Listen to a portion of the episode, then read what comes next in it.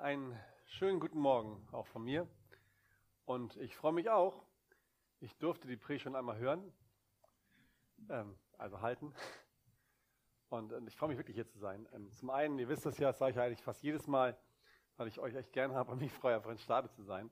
Zum anderen, weil ich ähm, das auch liebe zu predigen und heute tatsächlich besonders, weil diese Botschaft, ähm, ich habe sie beim letzten Sonntag schon, als Christian sie gehalten hat, ähnlich ähm, da war ich schon ganz berührt davon, was Paulus eigentlich hier gemacht hat und was im Galaterbrief drinsteht. Und ähm, freue mich jetzt tatsächlich darauf, das nochmal zu lernen, weil es eine, eine so schöne Botschaft ist. Nicht, weil ich sie halte oder ich sie ausgearbeitet habe, sondern weil, weil es einfach Gottes Wort ist und es immer wieder erstaunlich ist und faszinierend ist, wenn man sich damit beschäftigt, wie tiefgründig und wie reichhaltig dieses Wort ist und was man da alles so tatsächlich an kleinen Schätzen heben kann, die einen wirklich segnen. Ich hoffe, es geht euch auch so danach, dass, ich, ähm, dass Gott mir die Gnade schenkt, dass ich das richtig rüberbringen kann. Und ähm, möchte gerne jetzt noch mit uns beten. Jesus, wir danken dafür, dass wir hier zusammenkommen dürfen. Und ich danke dir dafür, dass dein Wort so kostbar und so herrlich ist.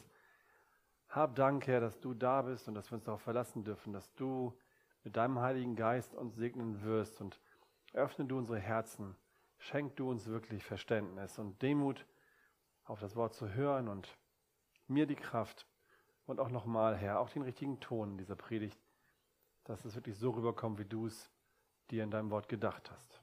Segne uns, Herr. Amen. Also, wie schon gesagt, wir beginnen heute, nachdem wir Ruth abgeschlossen haben, mit einer neuen Predigtreihe über den Galaterbrief. Und ich habe es auch schon gesagt, warum Galaterbrief? Ähm, zu einem großen Teil deswegen, weil man tatsächlich nicht nur sagen darf, das ist der Brief des Paulus an die Galater, sondern wir könnten tatsächlich drüber schreiben, das ist der Brief des Paulus an die Deutschen. Ähm, weil es in, in, in Deutschland eigentlich ähnlich aussieht wie damals in Galatien auch. Ja, es ist, äh, ja genau, Amen leider ist es nicht. Ich wünsche mir, ich könnte sagen, nein, auf gar keinen Fall.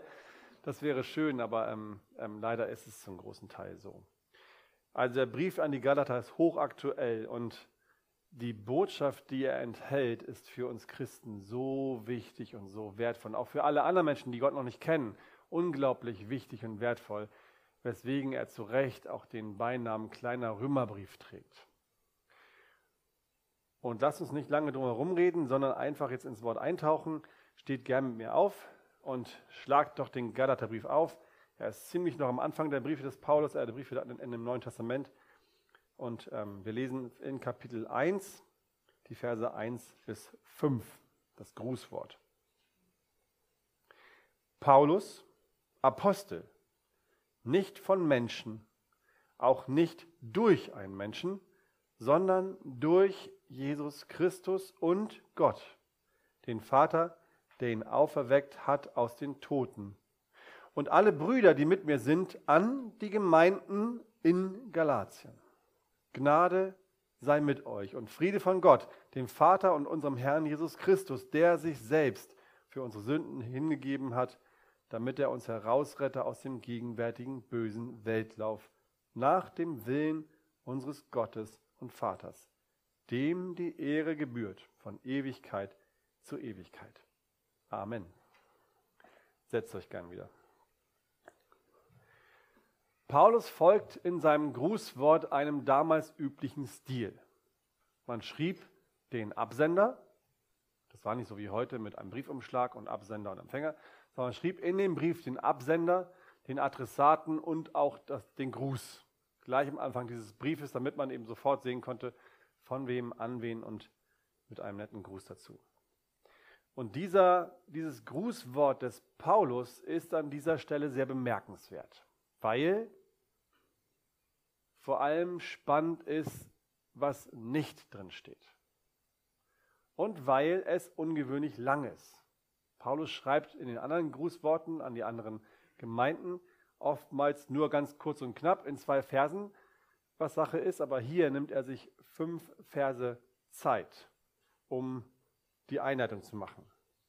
Also spannend, weil so lang und spannend, weil eben einige Sachen nicht drin stehen. Schaut mal in den Text hinein, lasst uns mal gucken, was, was wir nicht finden.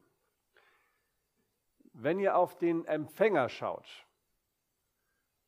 findet ihr dort einen spezifischen Namen für eine Gemeinde oder eine spezifische eine Person, die er anspricht? Ihr könnt gerne suchen, braucht ihr nicht zu machen, werdet ihr nicht. Paulus schreibt nicht konkret an eine Gemeinde, zum Beispiel wie im Korintherbrief, an die Gemeinde in Korinth und auch nicht an eine Person, wie zum Beispiel an den Titus, sondern er schreibt hier ganz global an die Gemeinden in Galatien. Was wir auch nicht finden in dem Brief, ist eine Danksagung. Wir finden es in, zum Beispiel in Philippa 1, Vers 3. Ich danke meinem Gott, so oft ich an euch gedenke. Das finden wir hier nicht. Paulus drückt seinen Dank für die Gemeinden in Galatien nicht aus. Also er hat anscheinend auch nicht viel zu danken für die Gemeinden dort. Und was auch auffällt, ist, dass er in seinem Grußwort nichts Positives, Segensreiches oder Gutes erwähnt, was er bei den Galatern finden könnte. Das finden wir in den anderen Briefen auch sehr häufig, dass Paulus die Gemeinden lobt für ihr geistiges Wachstum, ihre Liebe zu Christus oder andere Dinge, die man dort findet. Stattdessen haben wir hier einen Brief, in dem Paulus leidenschaftlich kämpft und tatsächlich kräftig austeilt. Gleich im Anschluss an das Grußwort lautet, er haut er den Galatern an den Kopf, Vers 6, mich wundert, dass ihr euch so schnell abwenden lasst von dem, der euch durch die Gnade des Christus berufen hat, zu einem anderen Evangelium. Kapitel 3, Vers 1. O ihr unverständigen Galater, Wer hat euch verzaubert, dass ihr der Wahrheit nicht gehorcht? Kapitel 4, Vers 11. Ich fürchte um euch, dass ich am Ende vergeblich um euch gearbeitet habe. Und dann in Kapitel 5, Vers 4. Ihr seid losgetrennt von Christus, die ihr durchs Gesetz gerecht werden wollt. Ihr seid aus der Gnade gefallen. Ihr seid abgefallen. Paulus schreibt ihnen mit offenen und deutlichen und auch harten Worten, denn sie hatten sich verrannt. Die Galater haben sich auf Abwägen befunden und brauchten dringend Zurechtweisung. Was war passiert? Die Christen in, Gal in Galatien, das, die, die, befanden sich in der heutigen Türkei, Klein, Kleinasien nannte man das damals, und waren eine ganze Ansammlung von Gemeinden.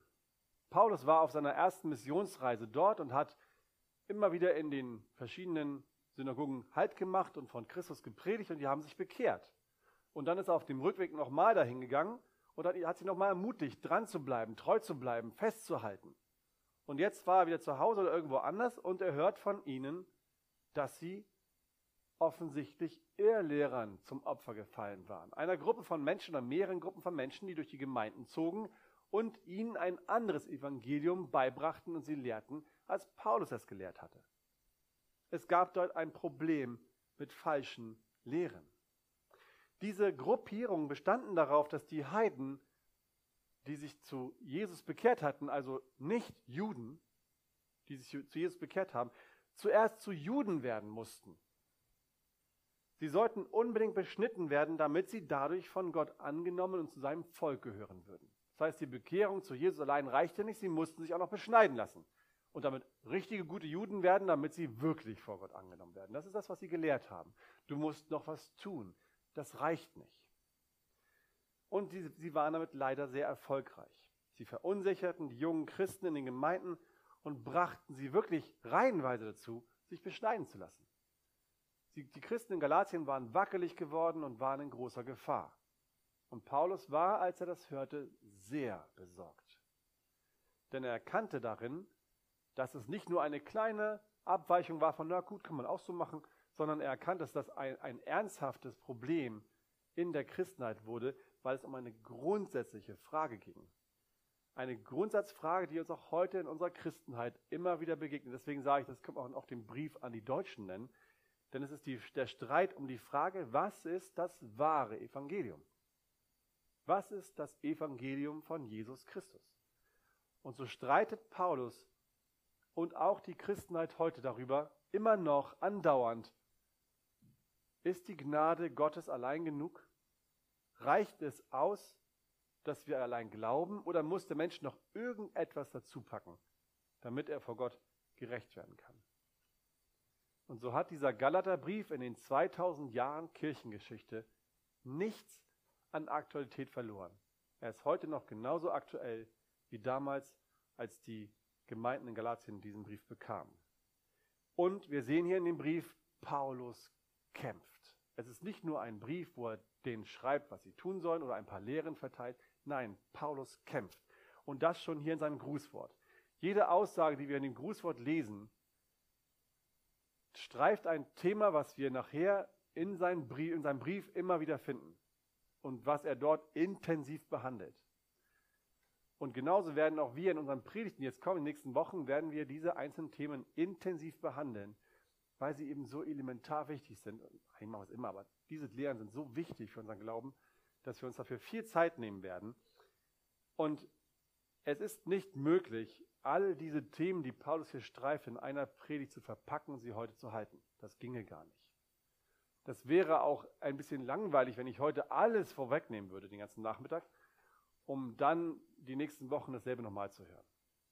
Deswegen habe ich mich entschieden, dass wir trotzdem heute die Themen anreißen werden und uns in vier Punkten ansehen, wofür Paulus eigentlich kämpft und was wir in den nächsten Wochen aus diesen, in diesen Briefen lernen können. Der erste Punkt hat die Überschrift, Paulus kämpft für die Wichtigkeit der gesunden Lehre. Wie bereits erwähnt, hat Paulus seinen Brief unspezifisch an viele Gemeinden genannt. Wenn ihr mal die Apostelgeschichte so durchlest, dann tauchen Namen auf wie Lystra, Derbe, Iconium. Dann werdet ihr erfahren, dass Paulus in diesen Gemeinden ziemlich übel zugesetzt wurde. Das ist keine schöne Geschichte für ihn und trotzdem haben die Menschen dort Jesus angenommen. Also alles, was wir in den folgenden Kapiteln durchnehmen werden, ist an jede einzelne Gemeinde dort gerichtet, als große Gruppierung und nicht speziell an eine einzelne Gemeinde, auch nicht an eine Person. Es ging also, was wir daraus sehen können, um ein größeres Problem. Wenn Paulus sich die Zeit nimmt und wirklich alle Gemeinden anspricht, dann ist es nicht irgendeine Kleinigkeit, die man spezifisch behandeln sollte, wie zum Beispiel diese, diese Hurerei oder die Unzucht in Korinth, sondern es ist etwas Großes, etwas Globales, was wir im großen Stile ähm, behandeln und überdecken müssen. Nämlich, dass eben die Gemeinden, ich habe schon gesagt, durch die Irrlernen von dem wahren Evangelium weggezogen wurden, das Paulus sie zuvor gelehrt hatte. Als Paulus nun davon hörte, wenn wir davon hören, dass Menschen von den Lehren abweichen, dann haben wir zwei Möglichkeiten, auch hier bei uns. Die erste Möglichkeit ist, dass wir sagen, ihr Lieben, die Menschen haben sich doch bekehrt, oder? Sie sind doch Christen geworden. Sie glauben doch. Und das ist doch die Hauptsache. Die Hauptsache ist doch, dass sie Christus lieb haben. Das, das reicht doch. Warum müssen wir uns in diesen Lehrfragen immer so entzweien? Warum ist es euch immer so wichtig, die Lehre, Lehre, Lehre zu betonen? Es sind doch Kinder Gottes. Reicht das denn nicht? Paulus hat es offensichtlich nicht gereicht. Denn sonst würde er sich nicht die Mühe machen, einen solchen Kampfbrief zu schreiben, den er an alle Gemeinden in Galatien richtet. Also ist Paulus anscheinend der Überzeugung, die bin ich auch, dass die Lehre in der Gemeinde überaus wichtig ist. Warum? Weil Paulus und wir auch genau wissen, dass die Lehre, die wir glauben und die wir hören, einen großen Einfluss hat auf die Gedanken, die Gefühle und den Glauben, den wir haben. Wir predigen uns jeden Tag Wahrheiten. Wir hören jeden Tag Wahrheiten. Und diese Wahrheiten, die wir uns predigen und hören, die prägen unser Denken. Und unser Denken hat Einfluss auf unsere Gefühle. Und unser Denken und unsere Gefühle haben Einfluss auf das, was wir glauben. Kurzes Beispiel. Ich, habe jetzt jetzt Zeit. Wir haben den ersten Gottesdienst hinter uns. Jetzt haben wir ein bisschen Ruhe nach hinten raus. Kurzes Beispiel. Wenn ich, ich immer so ein großes Ding, was man immer bringen kann, wenn ich Not habe, finanzielle Not, und Gott weiß, und, und, und ich sehe, okay, ich, ich komme zwar irgendwie klar, ich muss nicht mal Not haben. Ich kann auch in die Gemeinde reingucken und sehen, den, den Leuten aus der Gemeinde geht es gut. Da sind ganz viele, die haben relativ viel Geld und die können sich Urlaube leisten und die haben auch ähm, ein, ein, ein Auto, was nicht dauernd kaputt geht. Und Jetzt sehe ich das als Christ. Und meine, mein Gedanke ist, wenn andere Christen das haben, wenn, andere, wenn es anderen Christen, Geschwistern von mir so gut geht, dann ist es doch eigentlich nicht verkehrt, dass es mir auch gut geht. Dann ist das doch eigentlich in Ordnung, wenn ich auch den Wunsch habe oder denke, ich habe das Recht, dass es mir auch einigermaßen geht und ich auch so ein Auto fahren kann. Das ist mein Gedanke. Der ist erstmal vom Grundsatz her nicht völlig falsch. Ne, es ist ja nicht falsch, ein bisschen Geld zu haben. Jetzt fange ich an, Gefühle zu bekommen darüber, weil ich sehe, der Gedanke ist, es ist doch in Ordnung und andere haben es doch auch, dann darf ich es doch auch haben, aber ich merke, ich habe es nicht. Das, das macht mich, also mich jedenfalls, macht das mürrisch, wenn ich so von mir aus erzählen darf. Ich denke dann so, ich fühle dann so, das fühlt sich irgendwie ungerecht an. Das fühlt sich nicht nett an. Das ist irgendwie ist das doch doof. Ich meine, die haben es doch auch. Es ist nicht verkehrt. Warum darf ich es nicht haben? Und der Glaube daraus, der aus, daraus folgt, ist Gott denn etwa ungerecht? Wenn Gott, wir wissen ja, unser, unser Glaube, unsere Lehre sagt, Gott kann alles tun. Gott ist allmächtig. Gott könnte jedem von uns Millionen geben, wenn er es wollte. Es, es geht. Wo, wie, wieso denn nicht? Es ist leicht für ihn. Warum, Gott, gibst du mir nicht das, was du anderen gibst, was eigentlich in Ordnung ist? Was ist mit mir los? Warum magst du mich nicht so sehr? Warum muss ich jetzt traurig sein, weil ich nicht bekomme, was der andere bekommt? Versteht ihr? Das sind so Gedanken, die wir, die so laufen, dass da könnt ihr jeden Bereich nehmen. So läuft es bei uns Menschen. Das, was wir an Lehre einfangen, was wir uns selbst predigen, entscheidet über unsere Gefühle und prägt unseren Glauben, unser Bild von Gott. Und das ist das, was Paulus genau wusste. Paulus war sich dieser Wahrheit absolut bewusst. Und es war ihm vollkommen klar, dass es entscheidend dafür ist, was in Galatien gelehrt wird, um zu schauen, wie sich die Gemeinde entwickelt und welche Glaubens- und Bildrichtung sie von Gott gehen. Was sie über Gott glaubten und welches Bild sie von ihm hatten.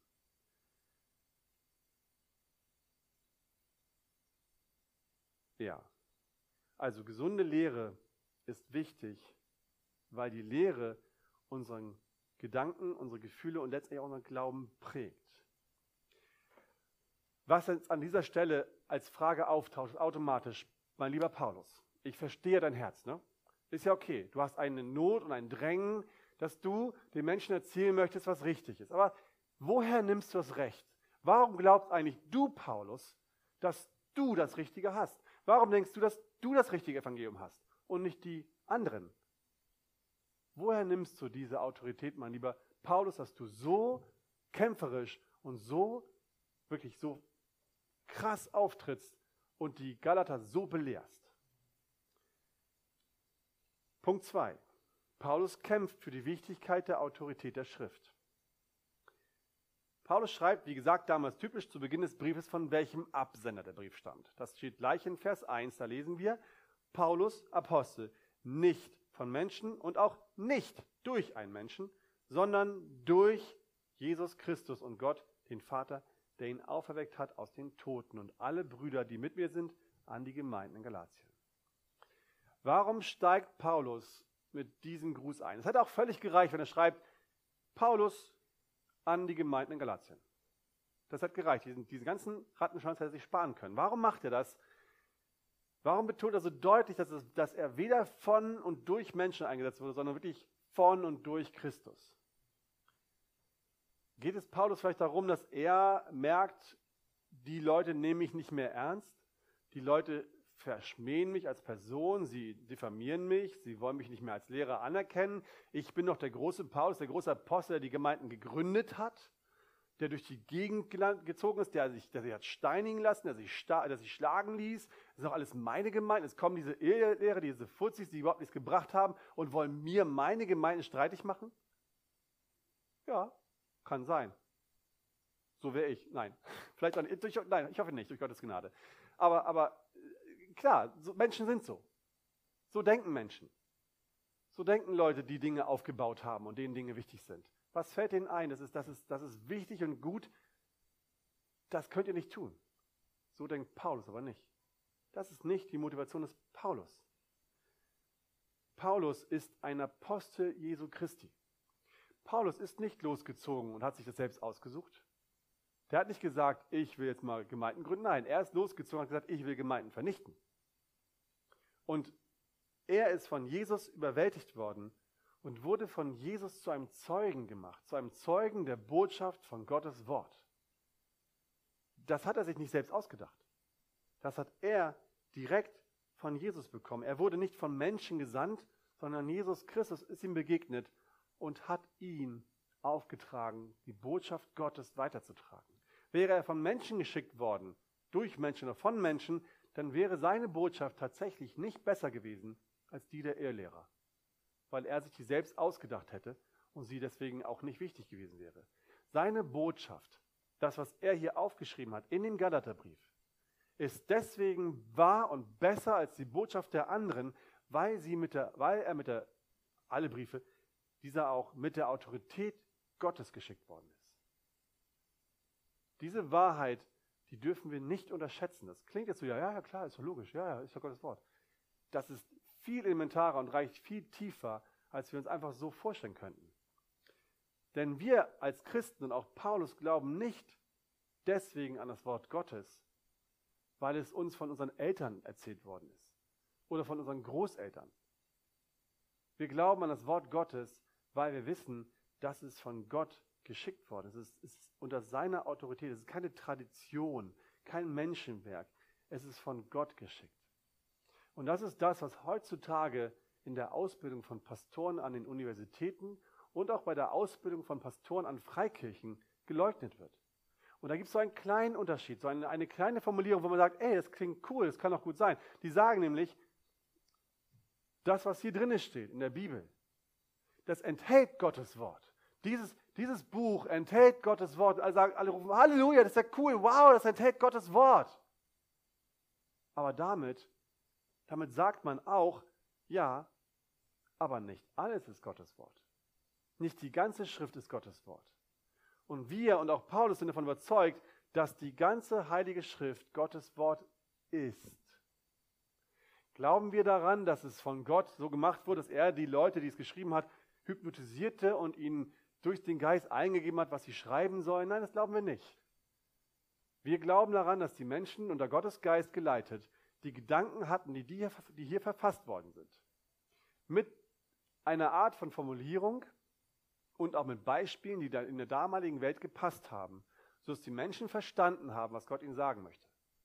Wenn wir heute von Herden, Hirten, Zäunen und Hürden sprechen, dann denken die meisten Leute von, von in, der, in, dem Land, auch in der Welt so, hä, was? Was für Hürden?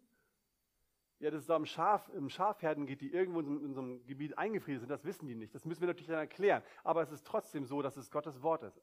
Es ist eins zu eins von Gott so gewollt und aufgeschrieben worden. Deswegen glauben die Galater und auch wir heute noch an dieses Wort, weil es die Botschaft Gottes ist an die Menschen. Nicht Paulus oder ein Pastor hat sich dieses Wort ausgedacht. Nein, es ist nicht die Autorität von Paulus und auch nicht unsere Autorität, Tradition und falsches Denken, falsche Gefühle zu durchbrechen. Nein, es ist das Werk und die Autorität von Gottes Wort, die es kann. Gott durchbricht. Gott hat die Autorität, Gefühle zu durchbrechen, Lehren aufzuweichen und auch die Gedanken neu zu ordnen. Und das ist nicht deswegen also, weil die Pastoren und Paulus so unglaublich weise sind und so tolle Reden schwingen können. Es ist allein deswegen, weil es Gott selbst hat aufschreiben lassen. Die Quelle der Autorität der Pastoren auf dieser Welt ist nicht ihre eigenen Gedanken, ihre guten Qualitäten und ihre, ähm, ihre tollen, ähm, was sie alles können. Es ist allein die Schrift von unserem Herrn und Heiland Jesus Christus. Falk, Arthur, Matze, ich, Wolfgang, Christian, wir, hätten kein, wir, haben, wir haben keine Autorität. Niemand sagt euch, dass wir mehr Macht haben als ihr. Pastoren haben nicht mehr Macht als die Gemeinde. Pastoren haben das Wort Gottes. Und sie sind von Gott eingesetzt worden als Botschafter dieses Wortes. Und wenn sie das Wort nicht bringen, haben sie keine Autorität. Und daran dürft ihr jederzeit eure Pastoren messen. Ich hatte schon gesagt, Paulus hat sich diese Aufgabe nicht selbst ausgesucht. Er war auf dem Weg nach Damaskus er hat sich gesagt, ich mache die Gemeinden Schrott und kaputt, ich hau die alle klein. Und Jesus hat sich gesagt, nein, das wirst du nicht tun. Du wirst sehen, wie viel du leiden musst um meines Wortes willen. Das war die Botschaft Christian Paulus. Es war nicht seine Initiative, sich berufen zu lassen. Es war nicht seine Idee, in den Dienst zu kommen. Der erste Schritt ging von Gott aus. Und es ist auch normalerweise nicht die Idee der Pastoren, dass sie in den Dienst kommen. Es ist normalerweise nicht die der Ruf, den sich Pastoren selber geben, sondern Gott ruft Pastoren in seinen Dienst, um sie zu Botschaftern von seinem Wort zu machen. Es ist seine Macht, sein Recht allein und es ist sein Wille, Menschen zu benutzen, um Botschafter Gottes zu sein. Gott ist es, von dem alles ausgeht. Und daher Punkt 3, Paulus kämpft um für die Wichtigkeit von Gottes Initiative. Das Evangelium, welches Paulus mit der Autorität Gottes in seinem Auftrag verkündigte, ist die Antwort auf eine Klemme, in der wir stecken. Es ist, es ist seine Antwort auf eine Misere, in der wir stecken, eine Not, die darin besteht, dass der Mensch, der Gott nicht kennt, ein Sünder ist und Rettung braucht. Was heißt das? Das heißt, dass wir Menschen irgendwann vor Gott stehen werden und dass wir in unseren Taten und dem, was wir gedacht haben und gemacht haben, so schuldig vor Gott stehen, dass er in seinem offenbarten Willen sagt, ich möchte, dass alle Menschen zur Erkenntnis kommen. Ich will, dass alle Menschen gerettet werden. Ich will nicht irgendeinen verlieren, aber weil ich so heilig bin und weil ich mich selbst nicht verleugnen kann, muss ich sie verdammen. Gott hat keinen Spaß daran, Sünder zu verdammen, überhaupt nicht. Aber weil er halt nicht lügen kann und weil er in seiner Person so wahrhaftig ist und wahrheitsgemäß, kann er nicht plötzlich sagen, okay, du bist zwar auch ein Sünder, aber komm, push mal durch. Das geht nicht. Das kann er einfach nicht. Das ist in seinem Wesen verankert. Und deswegen haben wir ein Problem, was wir Menschen selbst nicht lösen können. Wir können es selbst nicht auflösen. Menschen versuchen zwar, wenn sie dann merken, dass sie überhaupt Sünder sind, ähm, das zu tun. Sie versuchen ein gutes und gerechtes Leben zu leben. Sie versuchen moralisch integer zu sein, aber sie schaffen es nicht. Es geht nicht. Selbst die beste Tat ist vor Gott eigentlich nichts wert.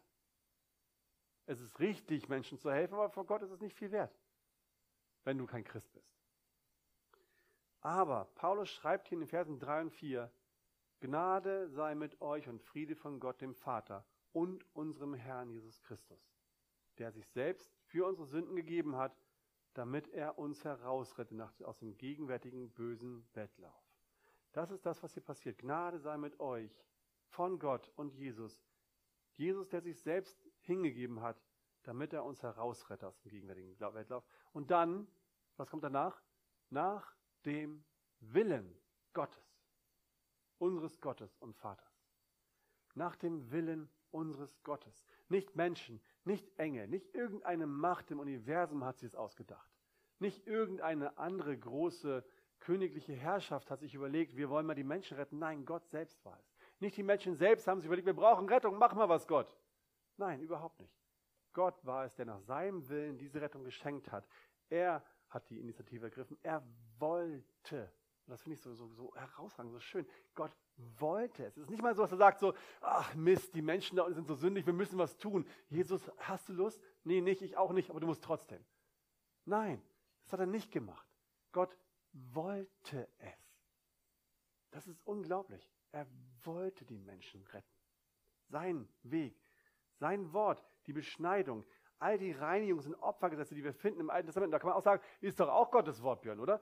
AT ist doch auch Gottes Wort. Da steht doch drin, dass wir uns beschneiden lassen sollen. Ja, das stimmt. Aber all diese Worte, die geschrieben worden sind, sind Hinweise, Andeutungen, eine Wegweisung auf das, was kommen wird. Es ist nicht die Rettung selbst. Unsere Sünde, die, die, in der wir Menschen stecken, ist wie, wie eine Not, in der aus der wir nicht rauskommen, als wenn wir von einem großen Schiff runter ins Meer fallen. Wir können nicht schwimmen. Und wir fallen in dieses große, schwarze, dunkle Meer. Das ist eine Horrorgeschichte. Habe ich mir manchmal schon vorgestellt, wenn ich aus einem, von so einem Schiff falle, alles ist dunkel, das Schiff fährt mit den Lichtern weg von mir und ich sehe nichts mehr. Und ich bin in diesem Wasser und kann nicht schwimmen. Ich paddel und strampel und ich habe keine Möglichkeit, mir selbst zu helfen. Du kannst an dieser Wand nicht wieder hochklettern, das funktioniert nicht. So, jetzt kann ich, jetzt kann ich das Wort Gottes nehmen, eine Anleitung, wie lerne ich ganz schnell schwimmen. Schwimmen in zwei Stunden. Das kann ich gerne runterwerfen zu diesem Menschen, der gerade strampelt und ertrinkt, aber es hilft ihm nichts. Er kann nicht plötzlich noch beim Strampeln lernen, wie er schwimmen könnte. Das funktioniert nicht.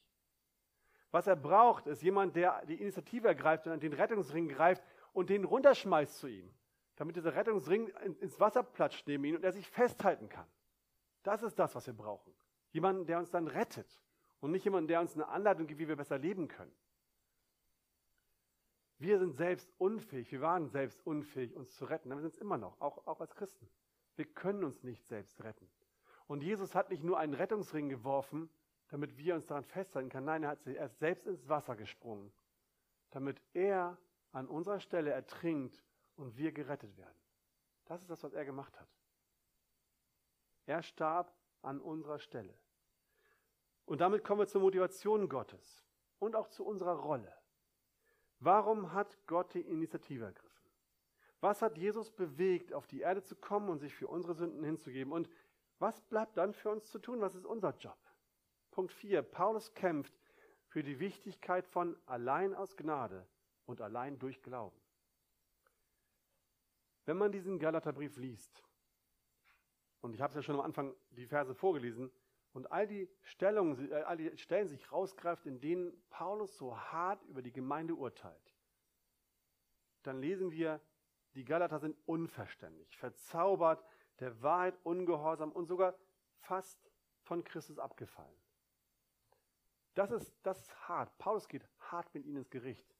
Und dann fragt man sich, Paulus, was treibt dich? Bist du, das klingt fast so, als wenn er total ärgerlich über die Galater ist und sich einfach nur ärgert, dass sie nicht bei seinem guten Weg geblieben sind.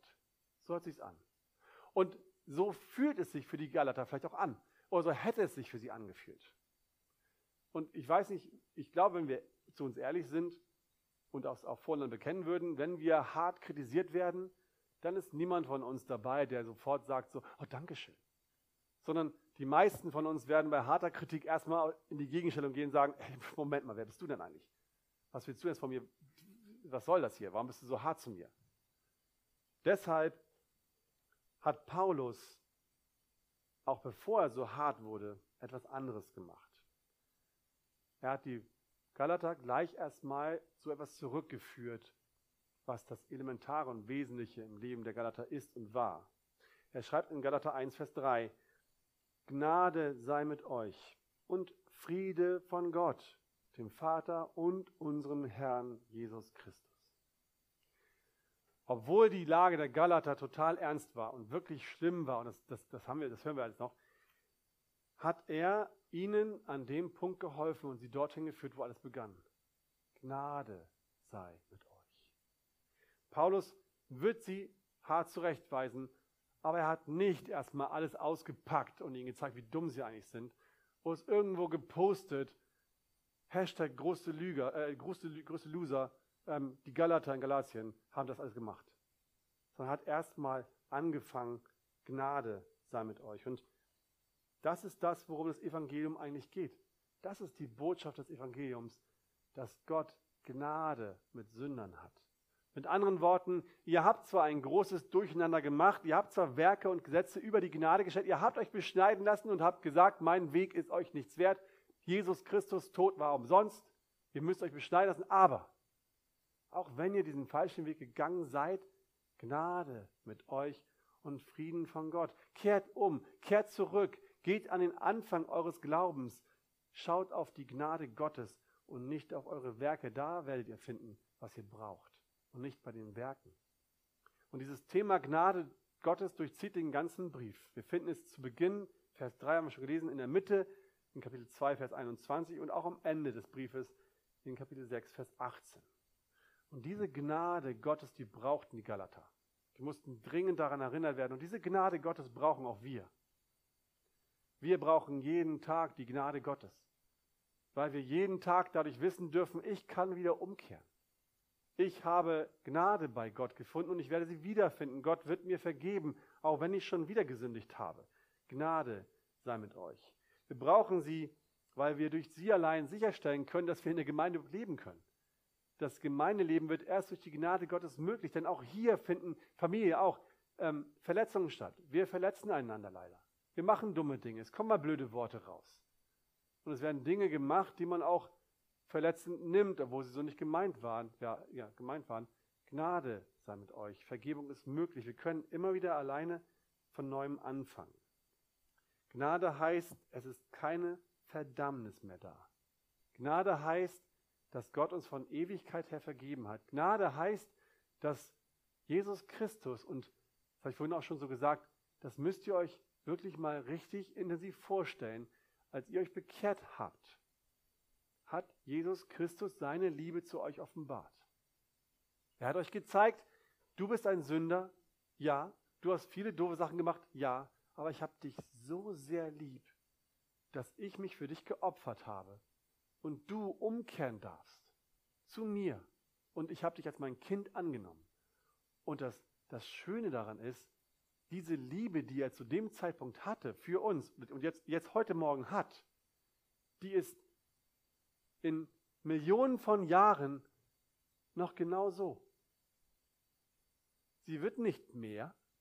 Er wird uns nicht lieber haben, weil wir dann schon erlöste Menschen sind, die nicht mehr sündigen. Gott hat uns in Millionen von Jahren genauso doll lieb, wie jetzt heute Morgen. Oh, 11.50 Uhr. Ich muss mich sputen. Heute Morgen um 11.50 Uhr in der Arche in Stade. Seine Liebe für uns ist immer gleich. Sie wird sich niemals ändern. Gnade sei mit euch. Und das, obwohl wir noch sündigen, obwohl wir garantiert in den nächsten fünf Tagen ungehorsam sein werden. Es ist schlimm. Ich wünsche, es wäre anders. Ich wünsche, es wäre anders. Aber ich bin nicht doof und auch nicht naiv. Ich weiß, dass irgendwo in den nächsten fünf Tagen wieder ein Gedanke lauert, der vor Gott nicht in Ordnung ist. Aber ich darf wissen, Gnade ist mit dir und das wird nicht zur Verdammnis führen, sondern ich kann wieder umkehren zu Jesus Christus und ihm Vergebung bitten und es geht mit ihm weiter. Was wir am nötigsten haben, ist die Gnade Gottes. Aber was können wir tun, ich habe es ein bisschen schon angedeutet, um diese Gnade zu erhalten? Was ist denn jetzt unser Job? Was ist an uns, was wir leisten können oder sogar vielleicht müssen, damit wir diese Gnade erleben können? Mehr Bibel lesen, treuer beten, den Glauben läutern lassen, indem wir wirklich intensiv an irgendwas arbeiten? Irgendwas, was wir machen können, um diese Gnade zu erleben? Wie sieht der Weg dahin aus? Luther hat in seinem Kommentar zum Galaterbrief etwas gesagt. Ähm, ich habe ihn vorher auch nicht gelesen, aber ich lege es euch warm ans Herz, ähm, den, den mal zu lesen. Der ist wirklich gut. Da hat er etwas gesagt, was sehr, sehr interessant ist und was sehr hilfreich und aufschlussreich ist. Er sagt dort, schreibt dort, das Einzige, was wir brauchen, das passt gut auf, das müsst ihr wirklich merken. Das Einzige, was wir brauchen, ist nichts. Luther schreibt dort nichts. Da dachte ich auch zuerst so, hä? Wie nichts? Und Tim Keller hat es auch so aufgegriffen und anders formuliert. Er schreibt, wenn du Gottes Gnade willst, das erklärt es ein bisschen besser, alles, was du brauchst, ist die Bedürftigkeit. Alles, was du brauchst, ist nichts. Im Englischen ist es ein bisschen einprägsamer von ihm. All you need is need. All you need is nothing. All we need is need. Alles, was wir brauchen, ist Bedürftigkeit. Was meint Luther hier und Keller letztendlich, wenn er sagt, alles, was wir brauchen, ist nichts? Was heißt das? Lasst uns nochmal in den Text schauen. Auch richtig schön, wenn man sich diese Anfänge mal richtig so zerpflückt und anschaut. Kleine, kleine, kleine Worte, die uns eigentlich nicht auffallen, die aber sehr bedeutsam sind. Da steht in Vers 3 und 4, wie endet die Einleitung? Wie gesagt, Gnade sei mit euch und Friede von Gott, dem Vater und unserem Herrn Jesus Christus, der sich selbst für unsere Sünden gegeben hat, damit er uns herausrettet aus dem gegenwärtigen bösen Weltlauf. Das ist die Story, des Evangeliums nach dem Willen unseres Gottes und unseres Vaters, dem die Ehre gebührt von Ewigkeit zu Ewigkeit.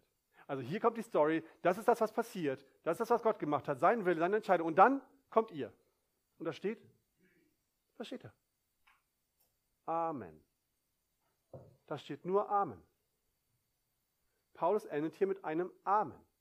Amen heißt, so sei es. Amen heißt, ja, dem stimme ich zu. Über das, was Jesus für uns getan hat, der sich selbst für unsere Sünden gegeben hat, damit er uns herausrette aus dem gegenwärtigen bösen Weltlauf, das dürfen wir mit einem Amen beantworten. Eine Bekenntnis. Und das ist alles, was wir brauchen. Alles, was wir brauchen, um an die Gnade Gottes heranzukommen, ist ein Bekenntnis ein Amen dazu. Werke und gute Taten führen zu nichts. Werke und gute Taten haben ihren Platz. Andere Briefe, der des Jakobus zum Beispiel, sind da ganz hart. Jakobus sagt, ohne Werke ist ein Glaube nichts. Sie haben ihren Platz, aber sie können uns nicht retten. Das können Werke nicht tun. Retten kann uns allein unser Herr Jesus Christus. Den Weg zu Gott können wir uns nicht erarbeiten. Alles, was wir dafür brauchen, ist ein Amen. Eine vom Herzen kommende Zustimmung zu dem, was Gott in Jesus Christus für uns getan hat. Das ist alles, was wir dafür brauchen. Das ist der Weg zurück zur Gnade. Einfach nur ein Amen. Und jetzt eine kleine Einschränkung. Was heißt Amen in diesem Moment? Jetzt kommt also doch, da ist also doch noch was, doch noch eine Tat. Nein, keine Tat. Einfach nur ein Bewusstsein, was Amen eigentlich wirklich heißt. Amen vor Gott heißt ein Anerkennen, dass ich selbst, ich, Björn Görderts, bin unfähig, absolut unfähig, auch nur einen kleinen Fitzel zu tun, irgendwas in meinem Leben, was noch so glorreich sein könnte, dass es Gott gefallen könnte. Ich habe vor Gott nichts zu bringen. Und selbst die beste Tat, die ich vollbringe, die größte Predigt, die ich jemals halten könnte, ist doch alles nur von Gott. Es ist doch nicht mein Werk.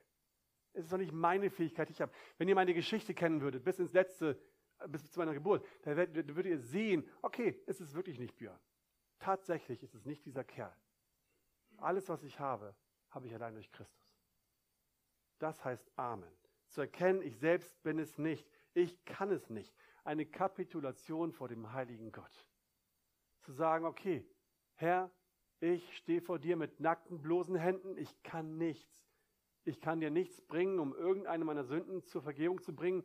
Nimm mich doch einfach bitte an. Das bedeutet Amen vor dem allmächtigen König und Schöpfer des Universums.